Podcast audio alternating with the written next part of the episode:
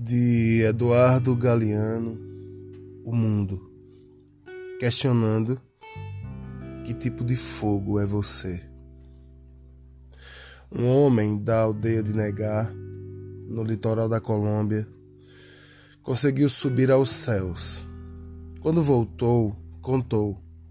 Disse que tinha contemplado lá do alto a vida humana e disse que somos um mar de fogueirinhas. O mundo é isso, revelou. Um montão de gente, um mar de fogueirinhas. Cada pessoa brilha com luz própria entre todas as outras.